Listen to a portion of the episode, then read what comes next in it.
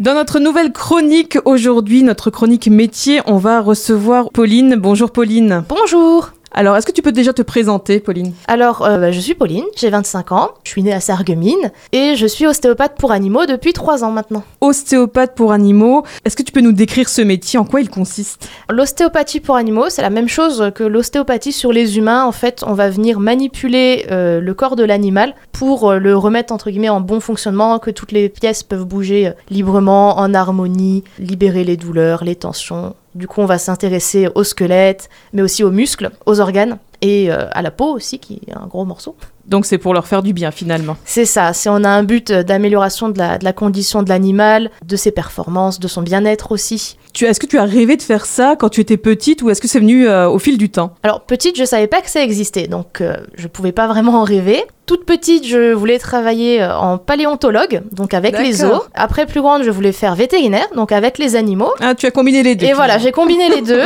Pour l'anecdote, c'est suite à un accident de cheval, en fait, où je suis tombée de cheval, où je me suis fait taper dans la tête. Et du coup, je suis allée chez un ostéopathe pour me remettre euh, tout ça en place.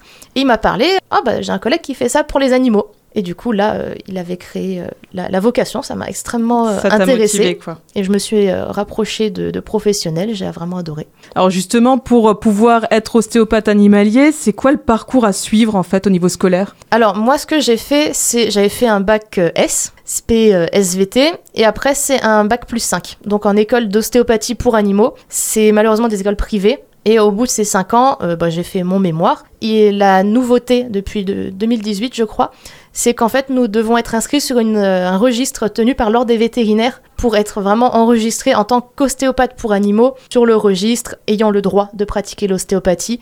Et du coup, pour être inscrite sur ce, ce RNA, en fait, j'ai dû repasser euh, deux examens, un théorique et un pratique, comme tous les gens qui veulent faire ce métier maintenant. Donc tu n'étais pas dans le secteur euh, pour l'école, t'as dû, euh, t'as dû partir, c'est ça? Oui, alors moi je suis allée en Normandie, euh, à la pe- dans la petite ville de Lisieux, qui est connue pour, pour le Sainte Thérèse de Lisieux, qui est donc euh, officieusement une sainte patronne ostéo, vu que l'école est à euh, 500 mètres de la basilique, on va dire. Ah, bah ça c'est sympa.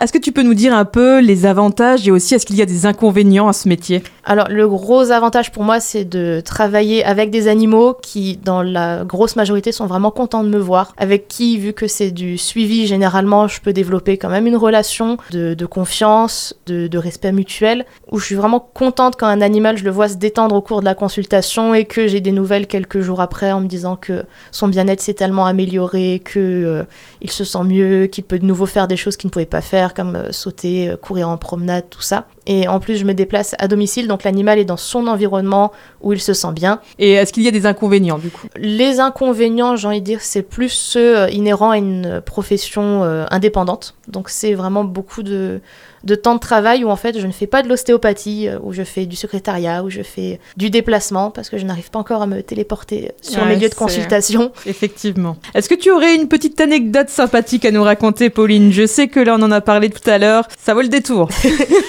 Un type de consultation qui est assez distrayant, c'est en fait on peut intervenir en ostéopathie sur de nombreux problèmes euh, où on ne pense pas forcément à l'ostéopathie en premier lieu, dont la monorchidie, donc euh, le fait euh, qu'une testicule ne descende pas. Donc c'est toujours un très grand moment quand je dois expliquer à un propriétaire de l'animal euh, ben, comment masser les testicules de son animal afin qu'elles prennent le- leur bonne place. Oui, évidemment, ça doit être très marrant à voir. Alors, dernière question, Pauline, est-ce que tu aurais un ou plusieurs conseils à donner à une personne qui aimerait se lancer dans ce métier? D'aimer les animaux, d'avoir de la patience et de la bienveillance envers eux. Entre guillemets, ce sont nos patients, mais ils ne viennent pas tout seuls en consultation.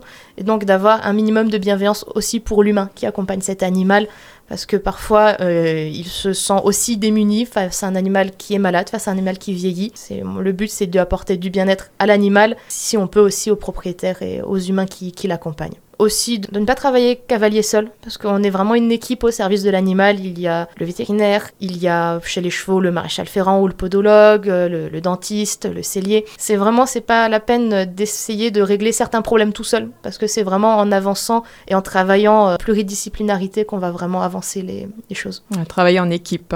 Tu interviens, donc toi tu es de Tiefenbach, et tu interviens jusqu'où à peu près? Direction Metz, généralement je vais à peu près jusqu'à Boulay. Euh, après je fais le secteur Strasbourg, un petit peu plus au sud avec Aubernais. Et après le Pays de Beach et euh, Haguenau jusqu'à la frontière allemande là-haut du côté de Mauterne. Eh ben merci beaucoup Pauline. On peut retrouver euh, tout ça en podcast sur notre site radiomélodie.com et euh, bah, peut-être que tu auras donné euh, envie à des jeunes de faire donc Avec pourquoi plaisir. pas ce métier d'ostéopathe animalier. Merci Pauline. Merci.